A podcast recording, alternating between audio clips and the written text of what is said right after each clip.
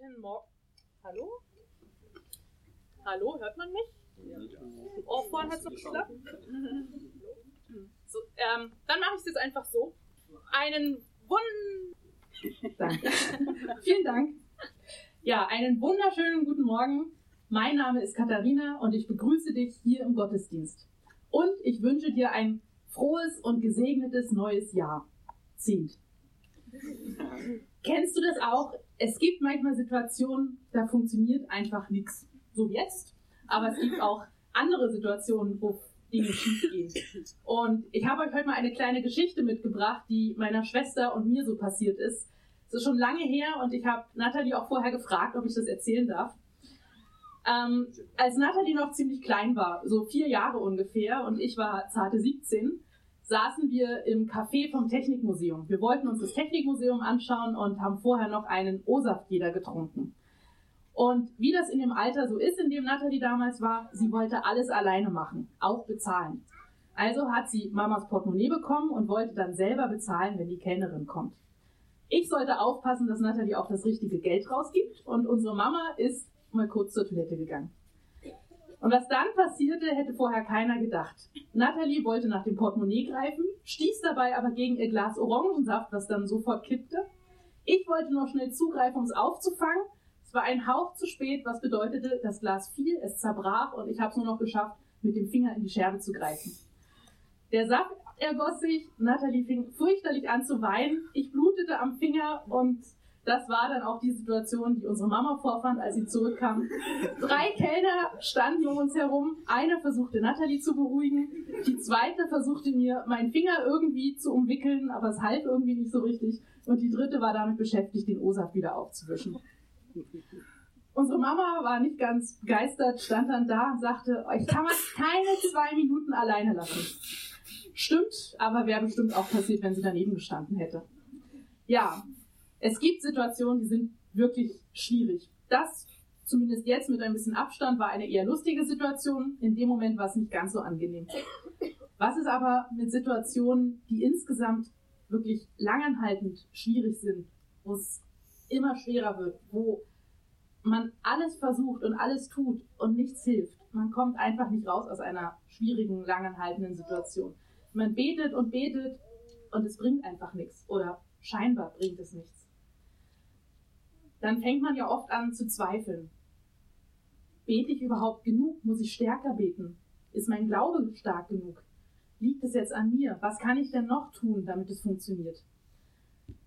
Nathanael wird uns heute darüber etwas erzählen und er wird uns zur Jahreslosung 2020 etwas sagen, die da lautet, ich glaube, hilf meinem Unglauben.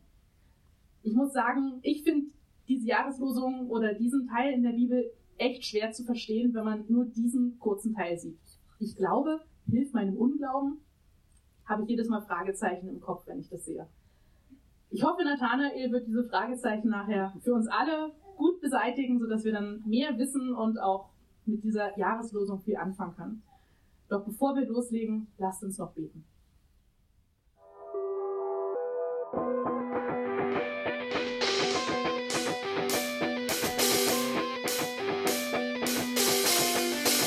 On.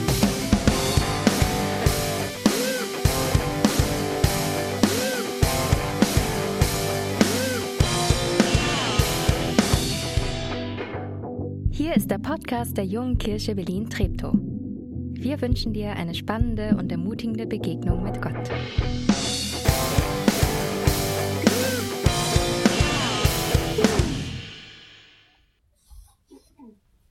Einen wunderschönen guten Morgen, ich bin Nathanael, einer der Pastoren. Ich hoffe, du bist gut in dein neues Jahr, Jahrzehnt gestartet. Ich wünsche dir alles Gute und Gottes Segen für das Jahr, das vor dir, das vor uns liegt. Es war letztes Jahr im, im Herbst, im Oktober, September, dass ich so ein so ein beklemmendes Gefühl in der Brust hatte. So, so, so ein, ab und zu war das so ein stechender Schmerz, aber mehr so wie, wenn man, ich habe noch nie ein Korsett getragen, aber so, manchmal konnte ich richtig atmen und dachte, na ja, das kann ja mal sein, ist nicht so schlimm. Und irgendwann kam noch so ein, so ein, so ein Schmerz in der Schulter dazu, ohne dass ich mich irgendwie gestoßen hatte oder irgendwas war.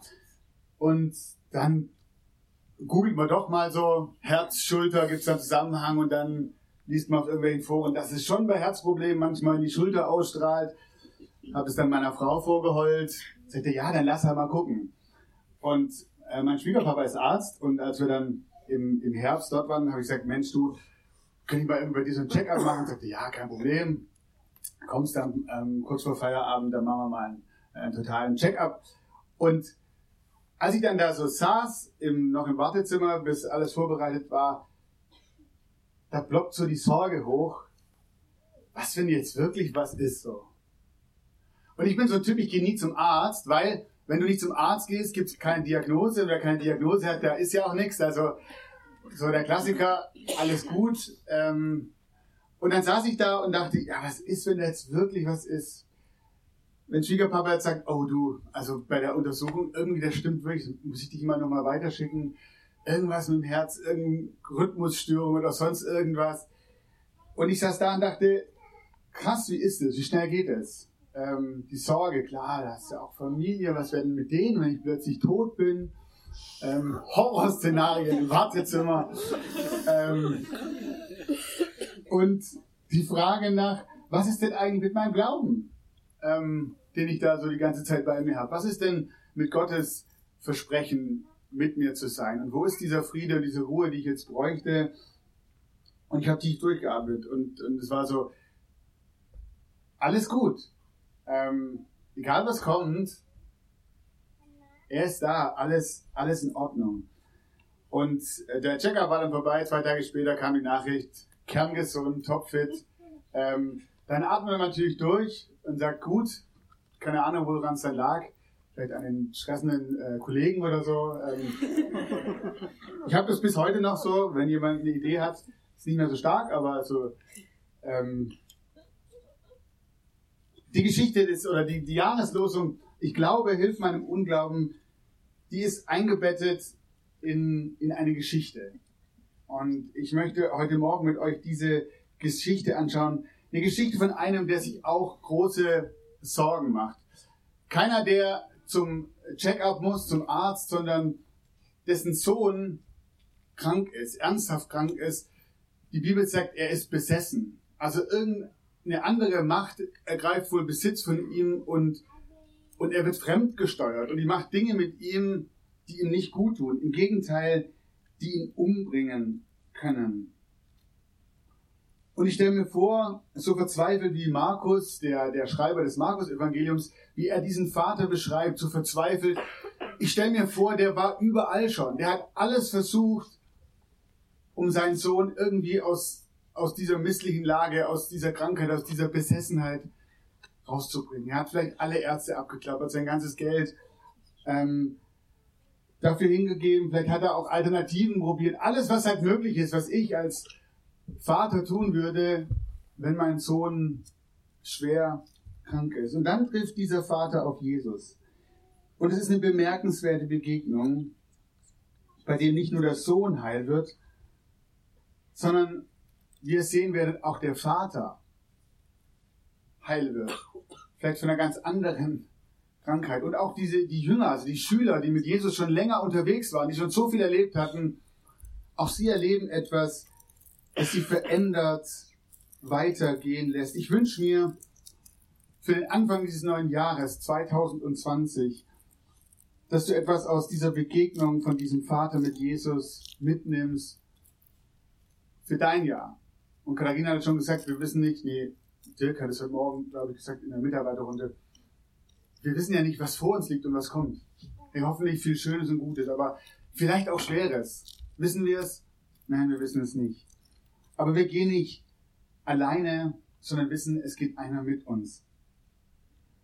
Drei Punkte will ich herausgreifen. Drei Punkte, die mir in dieser Geschichte, als ich sie bearbeitet habe, ähm, entgegengesprungen sind und die, die ich mitnehmen möchte in das Jahr 2020 und die ich mit dir teilen möchte. Das erste wer betet, gewinnt. Am Ende dieser Geschichte, die Markus hier erzählt, bleiben ein paar frustrierte Männer zurück, nämlich die Schüler von Jesus.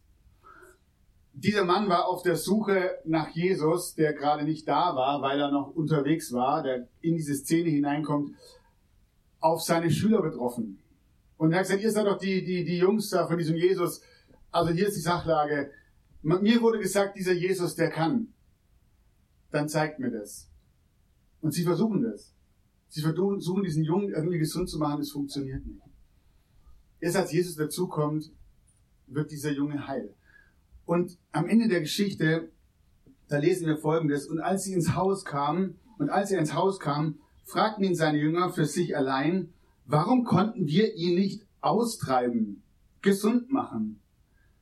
Und Jesus sprach, diese Art kann durch nichts ausfahren als durch Beten.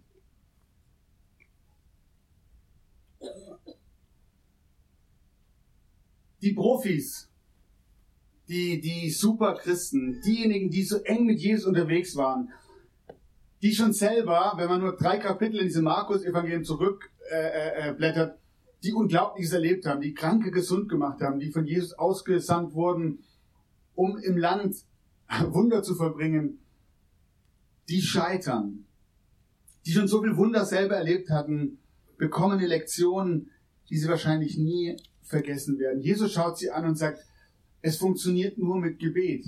Wisst ihr, was euer Problem ist? Ihr habt es mal wieder aus eigener Kraft versucht. Hey, bestimmt ganz, ganz fromm und mit dem Wissen, dass wir nur in der Abhängigkeit zu Gott etwas bewirken.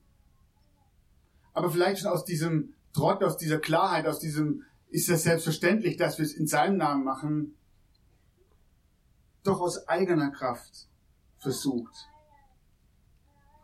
Die Jünger glauben an sich, an ihre Kraft, an ihre Möglichkeiten, anstatt sich an Gott festzumachen. Vertrauen ihrem eigenen Können und nicht mehr in die Abhängigkeit, die sie brauchen von diesem Gott. Jesus sagt im Johannesevangelium, ich bin der Weinstock, ihr die Reben, nur wer an mir dran bleibt, wer, wer an mir festgebunden ist, der wird Frucht bringen, der wird was bewirken, der wird etwas verändern in dieser Welt. Ohne mich könnt ihr nichts tun. Frage an die Profis, an die Christen hier. Vielleicht bist du schon länger mit Jesus unterwegs, vielleicht auch erst kurz. Aus welcher Kraft willst du dein Jahr 2020 stemmen? Aus welcher Kraft heraus willst du leben? Und gib dir die Antwort nicht zu schnell. Ich merke, ich bin sehr schnell. Natürlich, klar. Gott ist meine Kraft. Natürlich will ich mit ihm leben. Wisst ihr, ich habe mir wieder vorgenommen, auch für 2020, bestimmt wie in 2019, ich will mehr beten. Weil wer betet, gewinnt, weil Gebet ist, ist die Grundlage, ist die, ist diese Abhängigkeit von diesem Gott. Und ich nehme es mir vor, und ich wünsche mir so sehr, dass es gelingt. Dieses Jahr ist mir etwas ganz neu bewusst geworden, bestimmt letztes Jahr auch schon. Aber wenn ich mehr beten will, dann, dann muss ich bei anderen Dingen weniger tun. Sonst wird es nicht funktionieren, weil mein Tag ja trotzdem nur 24 Stunden hat und gefühlt ist er ja schon voll. Und wenn ich mir vornehme, mehr in dieser Abhängigkeit zu leben, mehr Gebet, mehr in der Stille, Meditation, das ist dein Begriff, dann heißt es zwangsläufig etwas anderes, weniger zu tun. Ich habe mir vorgenommen, ich müsste wieder früher ins Bett gehen. Also ich müsste Zeit opfern, die ich abends für ganz viel Sinnvolles natürlich äh, äh, hergebe, damit ich morgens rauskomme.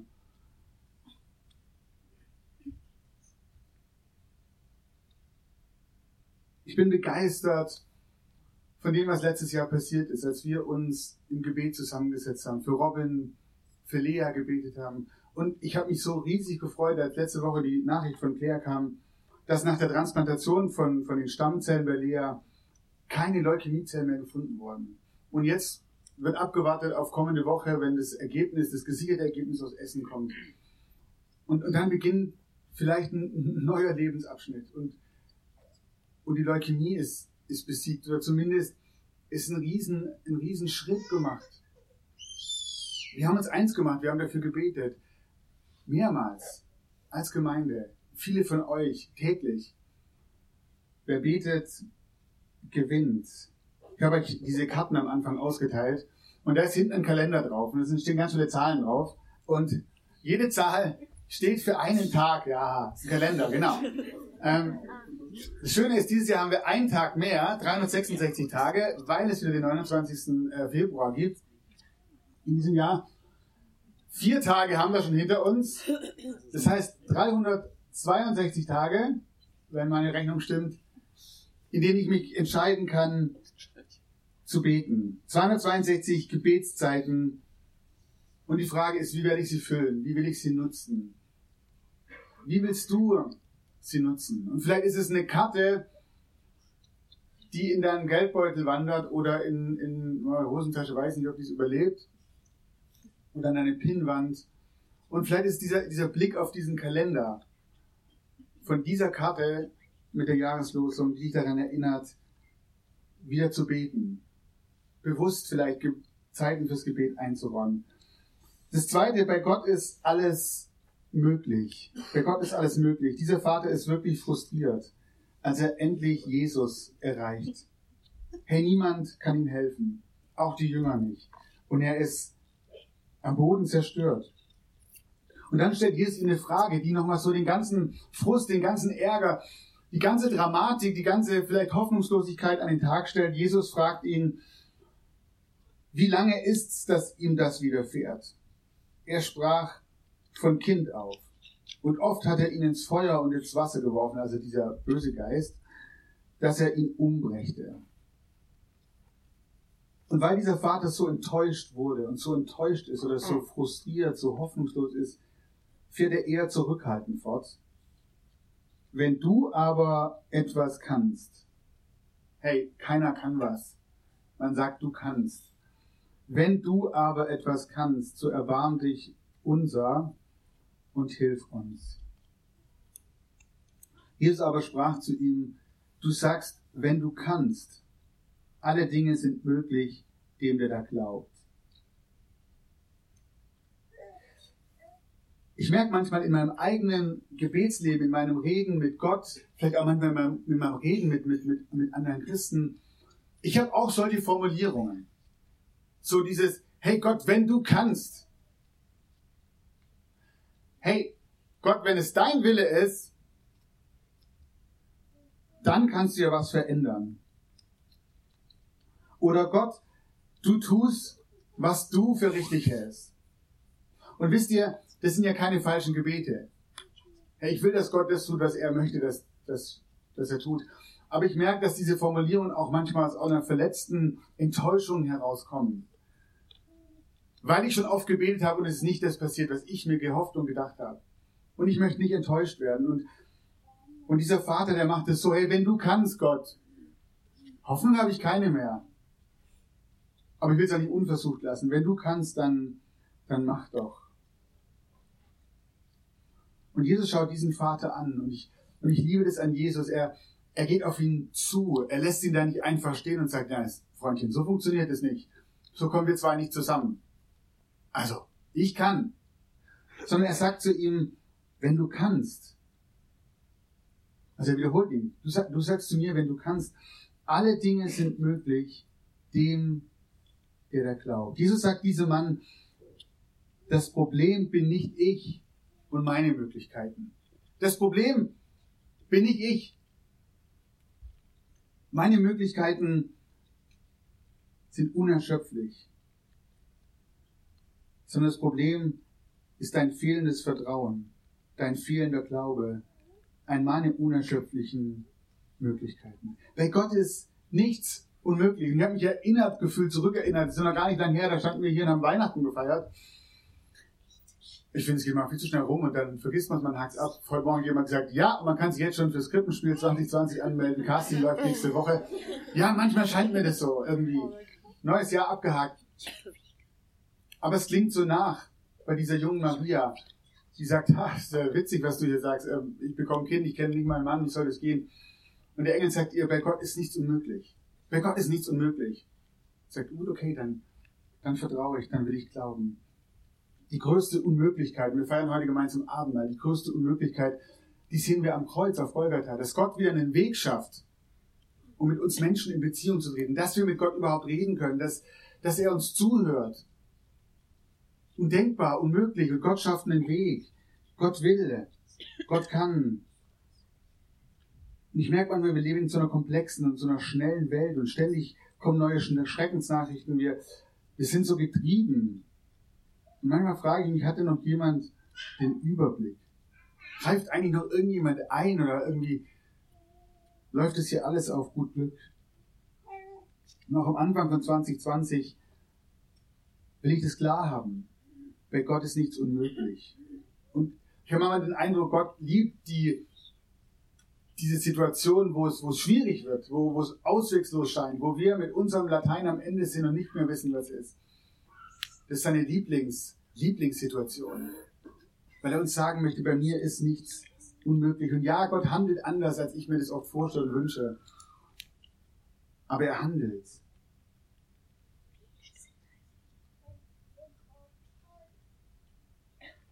Gott kann und er will. Alles, was er braucht, ist, dass wir ihm unser Vertrauen schenken. Und das ist der dritte Punkt. Das weniger ist manchmal mehr. Die Antwort, die der Vater jetzt gibt, ist etwas, von dem ich lernen möchte. Jesus konfrontiert diesen Mann und er sagt, weißt du was? Ich bin nicht das Problem, du bist das Problem. Du kommst hierher und sagst, wenn du kannst. Ich kann. Aber was ich brauche, ist dein Glauben, ist dein Vertrauen. Und ich merke, wie oft es bei mir so ist, wenn Jesus mich konfrontiert mit meinem nicht glauben können, glauben wollen oder dann mache ich einen Schritt zurück oder ich laufe weg und sage, okay, Jesus, dann muss ich jetzt erstmal wieder glauben lernen, dann muss ich erstmal wieder Glauben üben und dann kann ich erst wieder kommen und du wirst erst wieder handeln, wenn ich glauben kann. Und dann liegt es an mir und an meinem großen Glauben. Ist es das? Kann ich dann zurückkommen, wenn ich wieder richtig glauben kann und wenn wieder alles gut ist und hört Gott dann meine Gebete?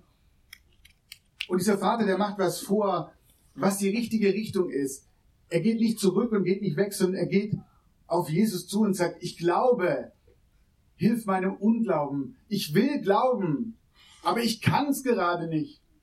Es ist zu vieles passiert und wenn ich mein Kind hier sehe, dann glaube ich ehrlich gesagt nicht mehr, dass sich was verändert. Weil ich schon alles ausprobiert habe und alles versucht habe, was in meiner Macht steht. Ich glaube, hilf meinem Unglauben. Alles, was Gott möchte, ist mein ehrliches Herz. Mein Ich will dir vertrauen wirklich, aber ich schaffe es gerade nicht. Manchmal ist weniger mehr, nämlich da, wo wir das wenige ganz Gott hinhalten und staunen, was er daraus machen kann. Ich glaube, und die Hoffnung für alle, eine Bibelübersetzung übersetzt, hilf mir heraus aus meinem Unglauben, weil ich selber schaff's nicht. Ich komme nicht raus aus diesem, ich kann es eigentlich nicht glauben, aber ich will es so gerne. Hilf du mir dabei. Und dieser Vater lässt zu, dass Jesus auch ihn heilt. Nämlich, dass das zerbrochene Vertrauen zu Gott wieder heil wird. Dass er anfängt zu glauben, dass Glauben wieder wachsen kann, vielleicht zum allerersten Mal. Und mein Wunsch für dich heute Morgen, am Anfang eines neuen Jahres, ich weiß nicht, wie es um dein Glauben bestellt ist, ähm, oder was dein Glauben vielleicht auch erschüttert hat. Oder was deinem überhaupt Glauben können im Weg steht. Sagst, ich kann mir nicht vorstellen, dass es da einen Gott gibt. Wir haben jetzt eine Zeit, in der wir Abendmahl gemeinsam feiern, in der die, die Band mit uns nochmal singt, gesungene Gebete. Vielleicht ist es dein Gebet heute Morgen, Gott, ich will dir vertrauen, aber da gibt es Dinge, die mich immer wieder hindern wollen. Bitte hilf du mir, dass der Unglaube immer kleiner und mein Glaube in und an dich immer größer wird. Dann kannst du dieses Gebet einfach aussprechen. Sag es Gott, mach's wie der Vater, lauf nicht zurück, nicht weg, in dem Denken, ich muss hier irgendwas reparieren, ich muss irgendwas selber schaffen, sondern lauf auf ihn zu. Ich glaube, hilf meinem Unglauben. Amen.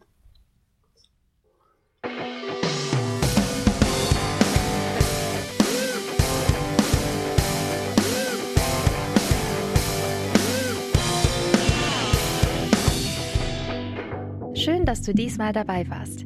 Wenn du mehr über den Glauben erfahren möchtest, dann schreib uns gerne an info@jkb-treptow.de oder besuch uns einfach persönlich. Alle Infos findest du unter jkb-treptow.de. Wir wünschen dir eine gesegnete Woche.